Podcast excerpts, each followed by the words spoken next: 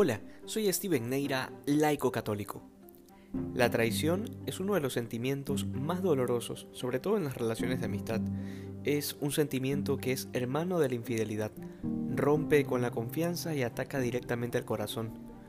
Nunca sabremos lo que había en el corazón de Judas, y muy poco es lo que ha quedado registrado en los evangelios como para fiarnos de algún juicio en particular.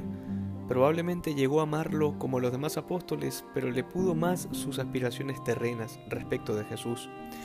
Y lo que sí vemos es la profunda sensación de amargura poco después de haberse consumado su traición.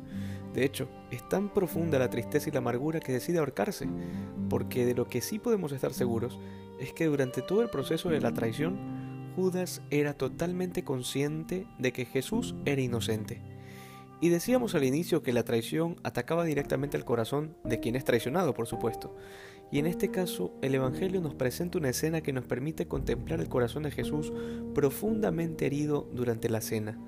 Y nos preguntamos, ¿cómo es posible que Judas haya sido incapaz de reaccionar teniendo enfrente a Jesús? ¿Cómo es posible que no se haya podido arrepentir después de que el Señor claramente manifiesta tener pleno conocimiento de la traición? Y la respuesta debería ser para nosotros bastante fácil en realidad, porque la traición de Judas es también la nuestra.